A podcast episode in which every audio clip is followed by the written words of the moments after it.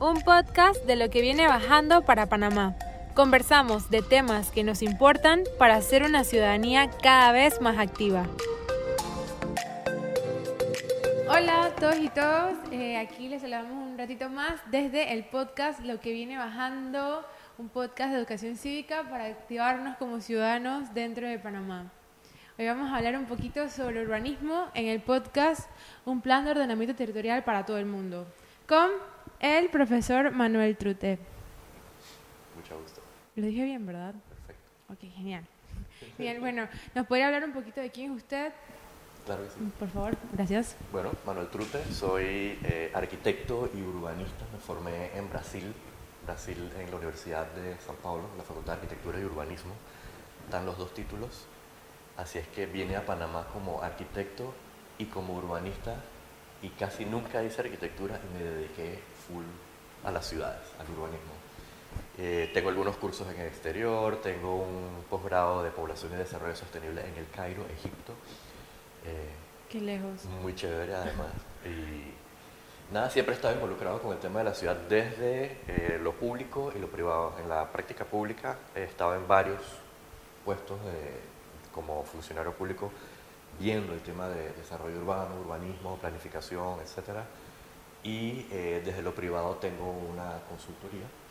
eh, hacemos planes de ordenamiento territorial, eh, ayudamos o asesoramos a empresas para tomar decisiones y conocer cuál es el ecosistema urbano para la toma de decisiones eh, dentro de, de ciudades. Nos llamó mucho la atención el profesor Manuel Trute, para que sepan, porque él estuvo en el proceso en el que se empezó a hacer nuestro primer plan de ordenamiento territorial. Lastimosamente el primero, esto es bien lastimoso, ya verán por qué. En Panamá, en la gestión pasada con el alcalde José Isabel Blandón. Y para nosotros es muy importante, los estudiantes de arquitectura, arquitectos, porque estuvimos muy cerca, estuvimos, pero estamos muy cerca de, de poder ver, actuar, de cómo puede cambiar el territorio si Panamá tuviera una ejecución de urbanismo directa en sus gobiernos locales. Pero me estoy saltando una parte bien importante y que eso va a ser la primera pregunta. Aquí se las tengo preparadas. Dígame usted, ¿dónde se gestionan las ciudades en Panamá? O sea, ¿en qué parte de todo el organigrama del sistema político eh, empiezan el urbanismo? Ok, bueno, gestionar es una palabra bien interesante, muy importante además porque involucra la toma de decisiones para que sucedan cosas, para que ejecuten cosas. Y en el caso de las ciudades, tradicionalmente se ha visto el tema urbano desde el gobierno central, Ministerio de Vivienda y Ordenamiento Territorial.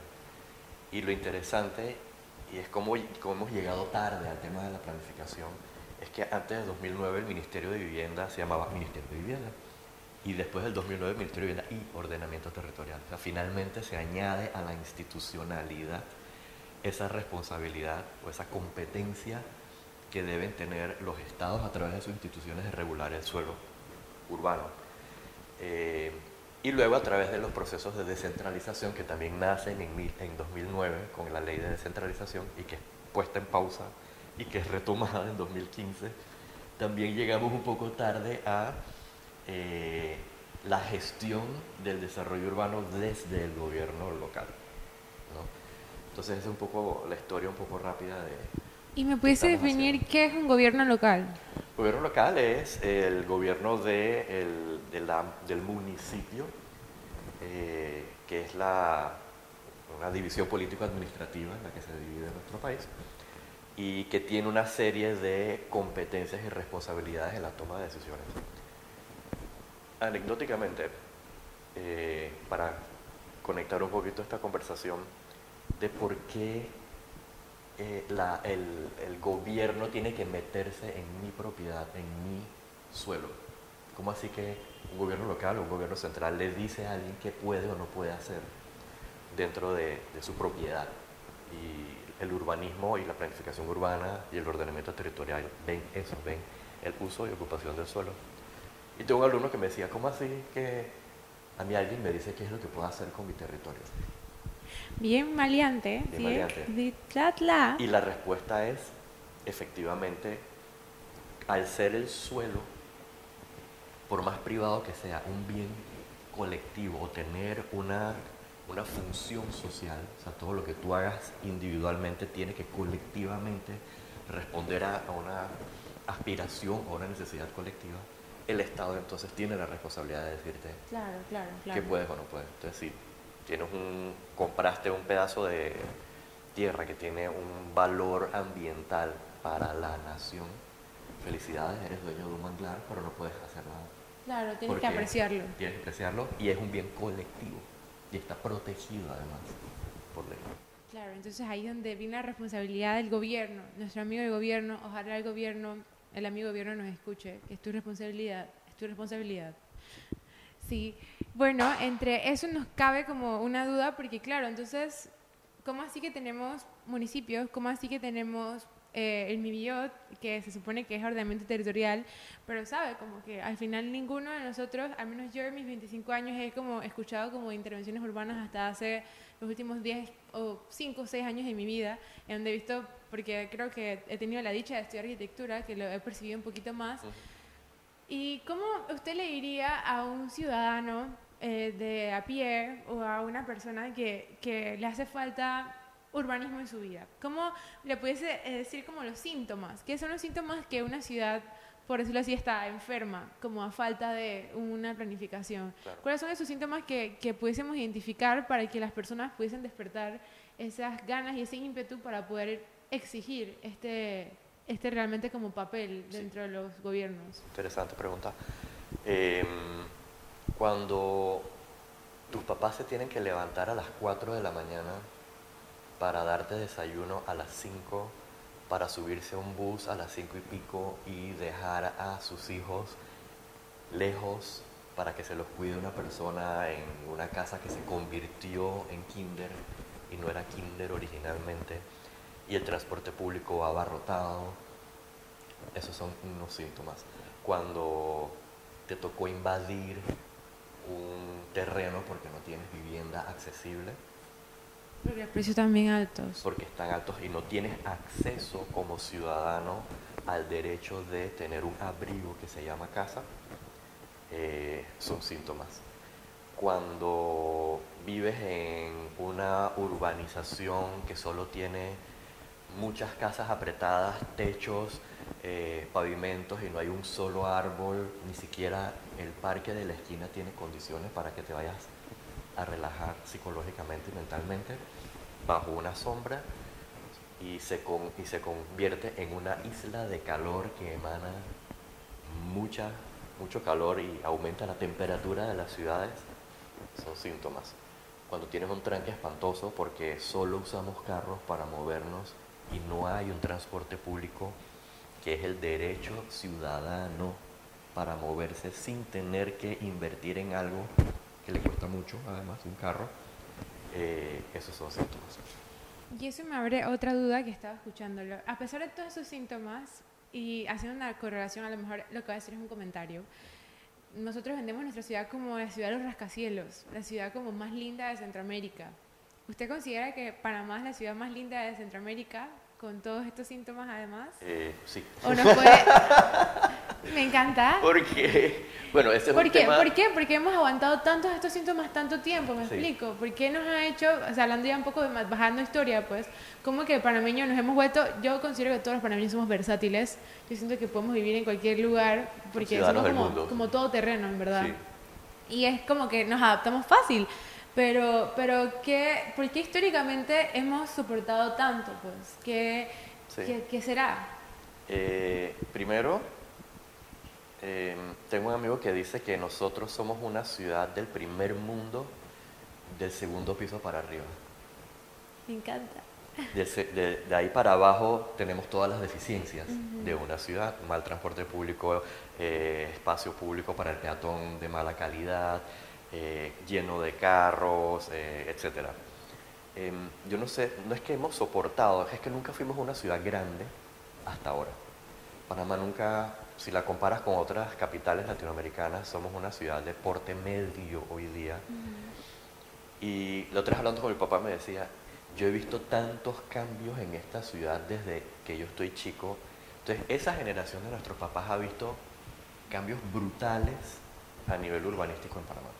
Claro de no una ciudad que era casi que un vecindario, parqueabas con todo el mundo, o sea, tú parabas en un semáforo y te encontrabas con tu tía, con tu amigo y te encontrabas con todo el mundo. Era una ciudad donde el individuo se conocía a la ciudad típica que ya eres un desconocido, eres un número, eres una estadística.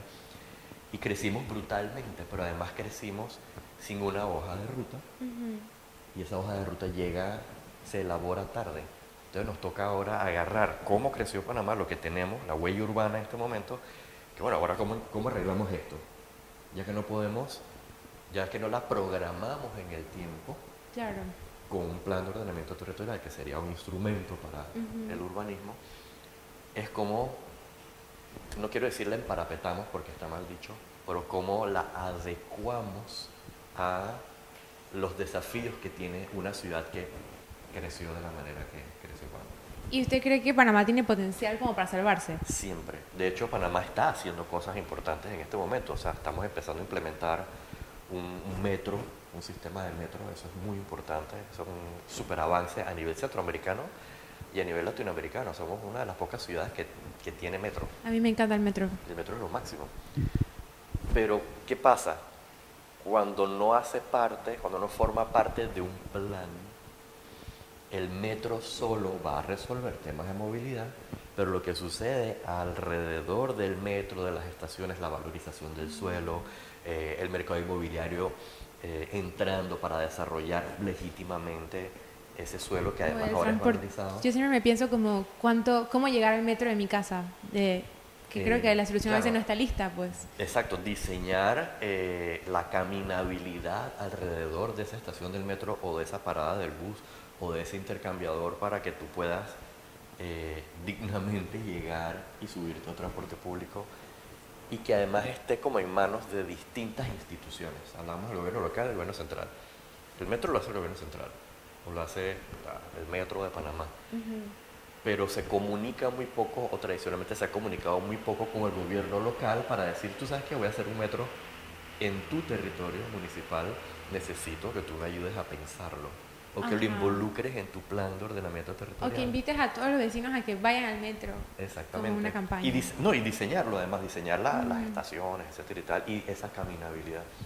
Entonces, en la medida en que aprendemos a que eso tiene que intera- que esos distintos actores tienen que encontrarse en un espacio común que debe ser el gobierno local y debe ser propiciado por el gobierno local, eh, tenemos un largo camino. Yo creo que, y yo, era una frase que repetía mucho en la administración pasada, es que eh, la alcaldía de Panamá está aprendiendo a ser alcaldía.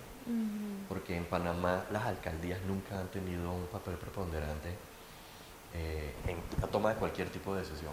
Entonces, en su competencia, en su nueva competencia de ordenar su territorio, no tenía las herramientas, no las tiene.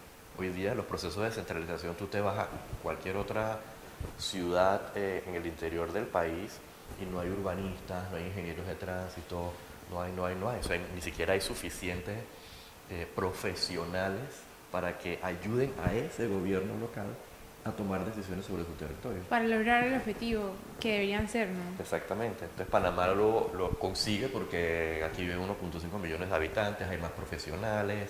Eh, Es cómoda, yo creo que se puede diseñar con, o sea, yo, si siendo optimista, no ser tanto la abogada del diablo, sí, sí, yo creo, yo creo que sí podemos como, por la cantidad de población, por el espacio que tenemos, por los recursos que tenemos, fielmente como en, qué sé yo, 15 años, podríamos ver una ciudad distinta. eh, sí, pero necesita algo muy importante fuera de lo técnico, porque tú y yo estamos convencidos de que se pueden hacer muchas cosas Claro. Técnica y científicamente, hay que mejorar, hacer, transformar, pero hay un tema de voluntad política. Si el político no le interesa o tiene algún otro interés que no necesariamente es generar orden o establecer una hoja de ruta para una ciudad o para su provincia o para su país, no vamos a avanzar. Y la, y la voluntad política debe ser un político que recoge los deseos y aspiraciones de su sociedad a la que él representa Claro. que involucra tener una ciudad organizada, con las piezas bien acomodadas, que sea equitativa, que no te tengas que levantar a las 3 de la mañana para levantar a tus hijos a las 4, etcétera. Eh, esa inequidad social territorial la tiene que Como eh, decía- resolver el político. Este alcalde Peñalosa en el 2000, una ciudad feliz. Claro, exactamente. Claro. Entonces, sí, tú y yo estamos evangelizados. Ordenamiento territorial, eh, Eh, por espacio el santo público, según el urbanismo. etcétera y tal, pero no tienes el poder decisorio que dice, ponte las pilas, gobierno local, te voy a dar los recursos, gobierno local. Eh, yo quiero que en cinco años tú me tengas esta ciudad organizada. Claro. Eso no está pasando. Sí, eso no está pasando. Y es como ahí viene el, se- el segundo, el tercer punto que vendríamos a tocar, que es el famoso plan de ordenamiento territorial, que es como cómo se come un plan de ordenamiento territorial, porque creo que yo si en la escuela, por ejemplo, jamás me hubiesen enseñado que habían, voy a abreviar plan de ordenamiento territorial como POT para gajes del oficio de la conversación, para que sea mucho más fácil. El POT Nuestros POT en la, en la escuela no nos hablaban de un POT, no nos hablaban de montar bici como un método de llegar, no nos hablaban tampoco de ni siquiera como de tener árboles en los parques ni de sembrar. Ahora sí yo creo, como que las cosas han cambiado en la educación. Pero si yo tengo un POT que es como una hoja de guía para nosotros y ya bajando lo técnico, ¿cómo, cómo pudiésemos decirles como a los a mis vecinos, pues, que yo les voy a dar como un código, el famoso código de zonificación, el, el nombre, porque al final le damos como una especie de, de carta de vacunación al territorio y que le damos un código. Ese, ¿Eso en qué, en qué nos pudiese ayudar? O sea, al final, esta, esta cantidad de, como de cositas técnicas que tienen estos pods, ¿qué es lo que va a lograr de que Panamá se convierta? ¿Y ¿Qué es lo que usted diría de que un pod aplicado en el 2040, cómo sería Panamá con un pod bien pensado, trabajado? ¿Cómo sería ese pod? Ok, eh, el plan de ordenamiento territorial es un instrumento complejo para ejercer una hoja de ruta, precisamente para un, eh, en este caso, una ciudad o un municipio, pero los planes de ordenamiento territorial son desde el nivel nacional, desde el nivel regional también se hacen planes de ordenamiento territorial y a nivel local, en el caso de los municipios. Anécdota, una vez me tocó ir a Bogotá a un congreso sobre transporte, etcétera y tal, y el taxi que me lleva al aeropuerto, porque ya me tocaba irme, señor, ¿usted me puede llevar al aeropuerto? Sí. ¿Y usted qué hace, señor? Ah, bueno, yo soy urbanista, estoy aquí, soy panameño, ta, ta, ta. y el tipo me empieza a hablar de zonificación de los usos del suelo No puede ser. el taxista, que era un ser común, normal de su ciudad, Bogotá. ¿Qué te quiero decir con esto? Hay sociedades en donde ese lenguaje está en la boca de la gente por alguna razón. La gente sabe, maneja en algún nivel ese tipo de conceptos, por alguna razón. Y la razón es la siguiente, cuando el gobierno local, en este caso, abre los canales de comunicación con los distintos actores para conversar. Cuando tú me dices yo nunca había escuchado un pod es porque los canales han estado cerrados por mucho tiempo para conversar sobre la ciudad. Eh, y sucedió algo interesante en la administración pasada, que era cuando abrimos esos canales de comunicación para hacer el plan de ordenamiento territorial, eh, que tiene un componente de participación ciudadana, obligatoriamente mandado por la ley, eh, fue una catarsis.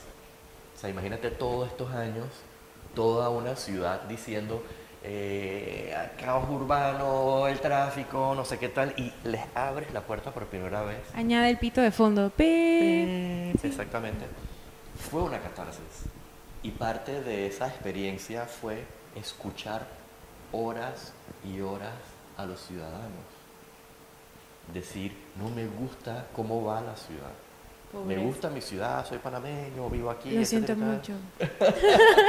no, y me acuerdo que, que, que hasta vi un, me acuerdo que vi un, un- una charla de la secretaria de Planificación Urbana de la Ciudad de Nueva York, una señora muy interesante, no me acuerdo el nombre de ella, de estas TEDx.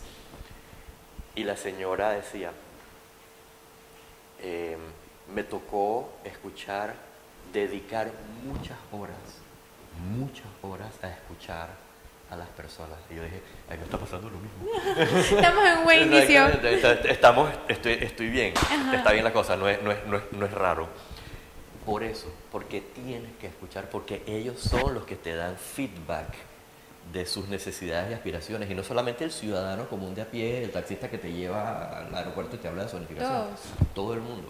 Hasta los comerciantes, las industrias, los restaurantes, empresa privada, la etcétera empresa privada. Pero solo teníamos un solo actor que era el que verbalizaba, que era eh, la empresa privada, era el Claro, privado. actualmente, ¿no? que y, y todavía sigue Sí. casi que pegándola a la mesa diciendo papás. la ciudad debe ser como yo opino que es y tú no tienes tú no sabes de la ciudad solo sé yo el privado entonces eso hay que cambiarlo el gobierno los gobiernos panameños en general le tienen muchísimo miedo a la consulta pública muchísimo miedo a preguntar qué quieres con tu ciudad cómo debe ser etcétera y tienes que dedicar horas y catarsis y tomateras y para, Y para- terapia colectiva. terapia colectiva Eh, amigos que me dicen que, bueno, que tú eres budista, ¿tú cómo aguantas esto? Es que, bueno, es que toca hacerlo, tienes que, Claro. ten- tienes que entrar Para a los procesos de participación ciudadana para que entonces tú, en un momento dado de, de- de tu adolescencia, las generaciones que vengan digan de que yo en un momento escuchaba que el plan de ordenamiento territorial, o a mi mamá me acuerdo que le preguntaron, o que fue un foro, o que llenó una encuesta, o que en la escuela me lo contaron, eh, para que un día un taxista nuestro pueda hablarnos de En el 2040. zonificación. Ajá.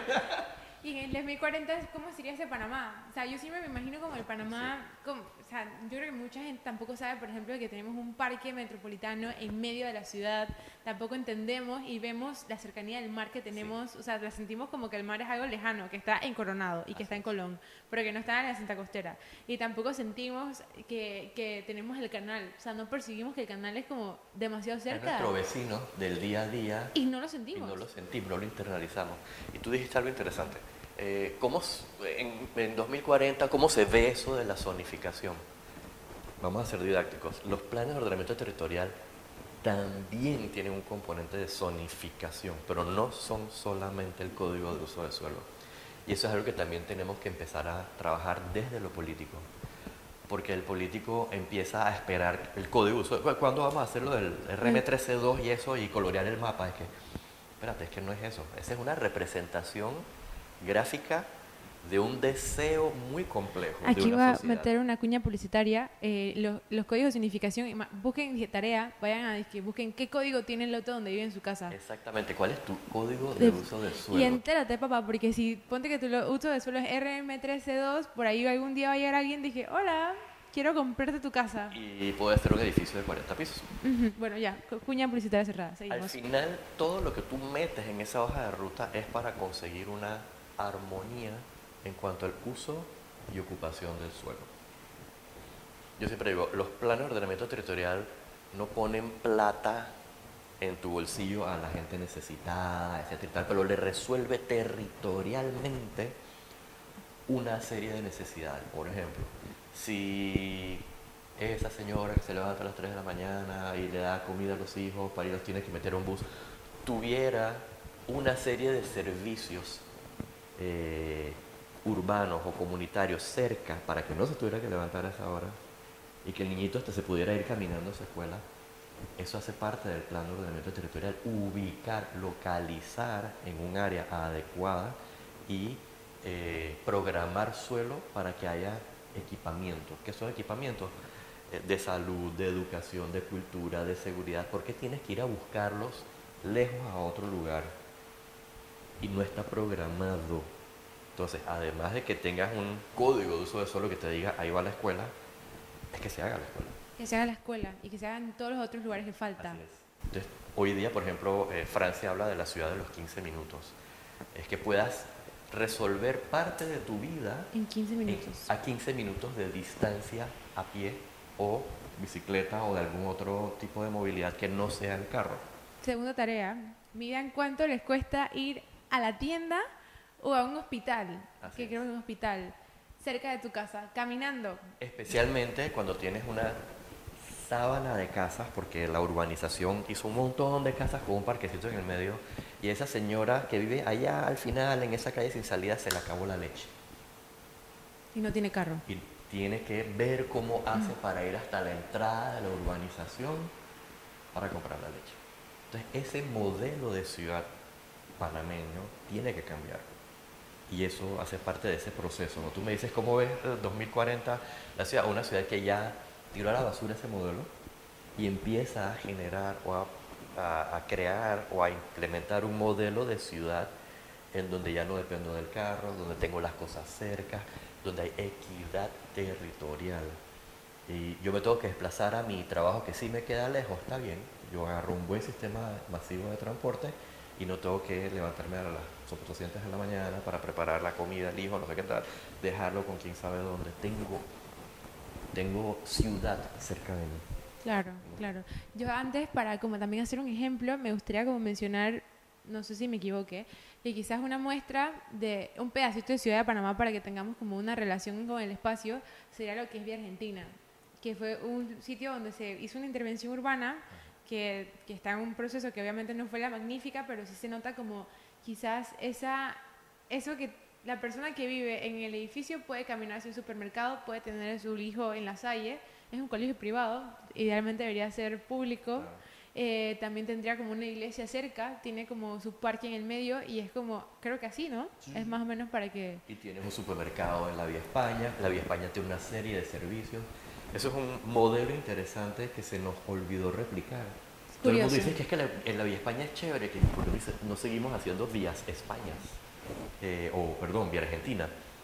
O sea, ese modelo de ciudad donde tienes un parque, donde tienes una cantidad de servicios en las plantas bajas de los edificios. Claro, lo que nos decía nuestra Jane Jacobs, de que, de que la ciudad que vigila, ¿no? Porque al final uno en Argentina no se siente inseguro tampoco. Claro, tienes una vigilancia pasiva porque hay mucha gente allí usando el espacio eh, y es un espacio seguro.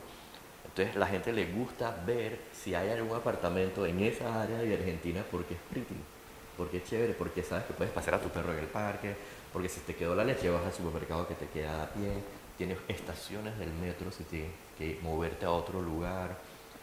Entonces, esa ciudad que tiene esa combinación de usos y ocupación del suelo y que no lo especializa tanto, la urbanización cerrada, eh, la urbanización cerrada está mandada a recoger ya, el suburbio con esas características está mandado a recoger porque se volvió un, una experiencia antisocial. O sea, tú te metes en tu casa allá, no quieres que nadie entre, hay un tema de inseguridad, efectivamente, pero no estás integrándote a la sociedad, estás separándote, estás desarticulando ese tejido social y ni siquiera te enteras de lo que está pasando. Por eso es la importancia del espacio público, porque ahí te encuentras.